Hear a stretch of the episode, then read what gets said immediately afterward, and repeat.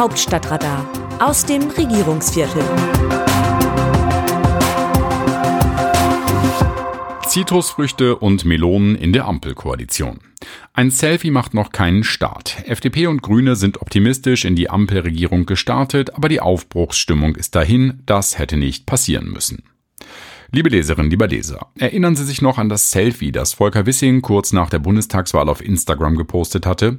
Er steht neben Annalena Baerbock, die neben Christian Lindner und der wiederum neben Robert Habeck steht. Zu viert schauen sie mit festem Blick in die Handykamera.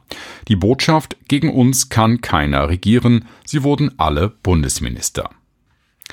Die Union zerlegte sich damals. SPD-Mann Olaf Scholz schmiedete ein Ampelbündnis, für das Lindner vor der Wahl die Fantasie gefehlt hatte. Vertreter der beiden kleineren Parteien frohlockten gemäß der Farbenlehre von gelben Zitronen und grünen Limetten schon, es gebe eine Zitrus-Koalition in der Ampelkoalition. Das Zerwürfnis von 2017, als FDP-Chef Lindner die Jamaika-Sondierung platzen ließ, schien überwunden, die Regierung versprach Fortschritt und Aufbruch und dann kam der Krieg. Bevor sich die Parteien in dem ersten Bündnis dieser Art auf Bundesebene näher kennenlernen konnten, hatte sich ihr Koalitionsvertrag bereits erledigt. Der russische Präsident Wladimir Putin griff die Ukraine an, Scholz leitete eine Zeitenwende ein, die Grünen mit den pazifistischen Wurzeln riefen nach Waffen für Kiew und die FDP verließ ihren Der Markt regelt alles Kurs. Insgesamt wurden 300 Milliarden Euro als Sondervermögen außerhalb des Haushalts für Bundeswehr und Energiepolitik vereinbart, die nichts anderes als Schulden sind. Die SPD verzichtete auf große Reden, eine Vermögenssteuer einzuführen. Dafür, dass sich da ein sehr ungewöhnliches Bündnis gebildet hatte, 13 von 16 Ministerinnen und Ministern Anfänger im Kabinett waren, Scholz gerade erst Kanzler geworden war und sich drei Dramen überlappten, Corona, Klimawandel und der Krieg, schaltete die Ampel schnell in den Krisenmodus. Doch dann kam es zum Streit. Wann das genau anfing, dass sich FDP und Grüne auf die Nerven gingen, ist gar nicht so klar. Fakt ist aber, dass die Grünen bei Landtagswahlen gewannen und die FDP verlor. Lindner schloss daraus, dass seine Klientel mit der Ampel im Bund fremdelt und ließ das alle wissen, auch jene, die das nicht hören wollten, weil sie es klüger finden, Errungenschaften herauszustellen und nicht die Probleme. Denn Lindners Dauerskepsis brachte manch einen erst auf die Idee, dass diese FDP und diese Grünen, die hoffnungsvoll gestartet waren, gar nicht harmonieren könnten. In der Nacht der Niedersachsenwahl, in der die FDP aus dem Landtag flog, konnte man Sozialdemokraten und Grüne erleben, die den Liberalen wirklich die Daumen drückten, dass sie im Landesparlament bleiben, denn sie fürchteten schon, dass eine Niederlage der FDP die Ampel im Bund noch mehr beschweren wird, was noch in der Nacht geschah. Die FDP ließ wissen, dass sie die Vereinbarung zum sogenannten Streckbetrieb von zwei der letzten drei Atomkraftwerke bis März 2023 nicht mitträgt, weil ihr das zu wenig ist. Seit Wochen streitet die Koalition nun über das Thema. Von Fortschritt, Aufschwung keine Spur. So gibt gerade eine andere Frucht, dem Zusammenhalt von SPD und Grünen ihren Namen für die Koalition in der Koalition, die Wassermelone. Außen grün, innen rot. Für die Protagonisten ist die Entwicklung bitter. Denn keine Regierung vor dieser musste sich um derartige Katastrophen zugleich kümmern. Fehler können wieder gut gemacht werden, wie die Nachzahlung der Einmalzahlung an Rentner und Studierende, die im zweiten Entlastungspaket leer ausgegangen waren.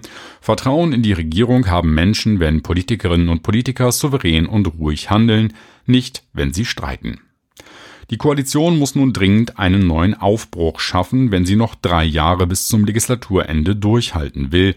Die Stimmung kann sich auch wieder ändern, wenn man es nur will. Schließlich gibt es auch Netzmelonen, außen grün, innen gelb. Machtpoker. Die Ampel hat insgesamt an Legitimation verloren. Christian Lindner, FDP-Chef und Bundesfinanzminister nach der FDP-Schlappe bei der Niedersachsenwahl. Es war eine Äußerung, die aufhorchen ließ. FDP-Chef Lindner musste die Schlappe seiner Partei bei der Niedersachsenwahl erklären. Die Liberalen scheiterten an der 5-Prozent-Hürde. Die Grünen gewannen reichlich Stimmen dazu. Die SPD siegte trotz Stimmeinbußen.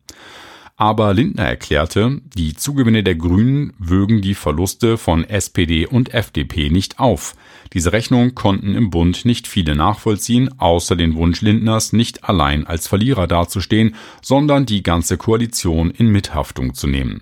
Legitimation ist ein hartes Wort, bedeutet es doch nichts anderes, als dass die Koalition aus Lindners Sicht an Berechtigung verloren hatte. Wie sehen die Leserinnen und Leser die Lage? An dieser Stelle geben wir Ihnen das Wort. Tammo Vogt zum Ampelstreit über die Atompolitik.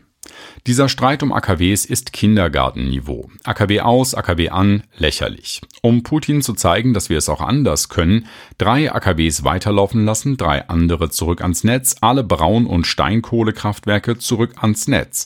Allein die Reduzierung der Gasverstromung würde es rechtfertigen.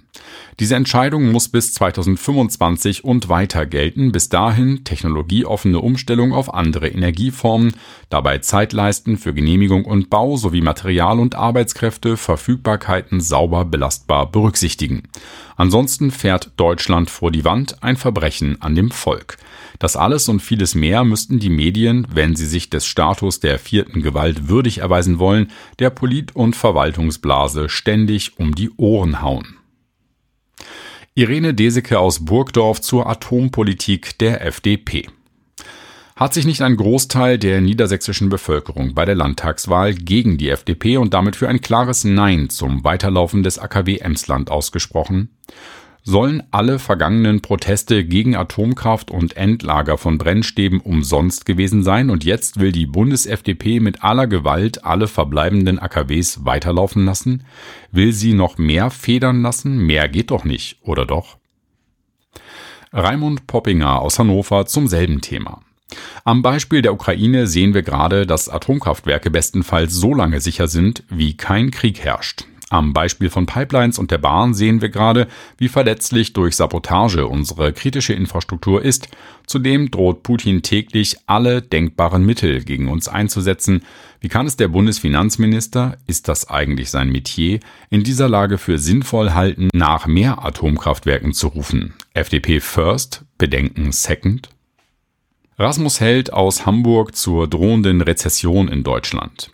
Die Philosophie von Robert Habeck klingt viel zu einfach. Schließlich sind die hohen Energiekosten zum Teil auch hausgemacht, indem für die Energiewende viele, insbesondere für die Grundlast in den Stromnetzen, wichtige Kraftwerke bereits abgeschaltet wurden, ohne über ausreichend Alternativen zu verfügen, was dem genauen Gegenteil von ökonomischer Nachhaltigkeit entspricht.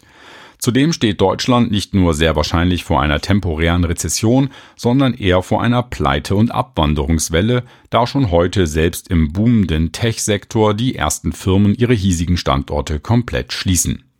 Deshalb nimmt der Wirtschaftsminister und leider ebenso die gesamte Ampelkoalition die prekäre Lage nach wie vor auf die leichte Schulter, was sich gerade am Schneckentempo bei einem echten Gaspreisdeckel zeigt, der erst nach der großen Heizperiode im nächsten Frühjahr kommen soll. Das Autorenteam dieses Newsletters meldet sich am Dienstag wieder, dann berichtet mein Kollege Markus Decker. Bis dahin, herzlich Ihre Christina Dunz, am Mikrofon Jan Bastian Buch.